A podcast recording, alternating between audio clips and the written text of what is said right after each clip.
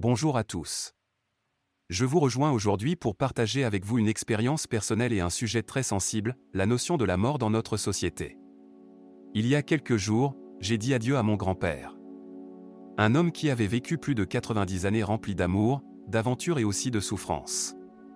Il avait clairement exprimé son souhait de ne pas subir d'acharnement thérapeutique, et ce fut une décision difficile mais nécessaire à respecter.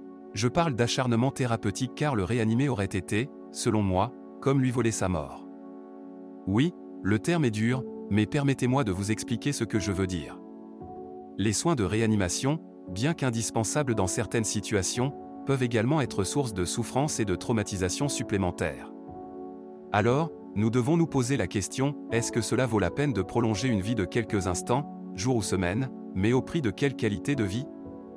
Et à quel coût en termes de douleur, d'inconfort et d'incompréhension notre société actuelle semble avoir une relation malsaine avec la mort. Nous voulons la repousser, l'ignorer, ne pas en parler, comme si le silence pouvait effacer cette réalité inéluctable.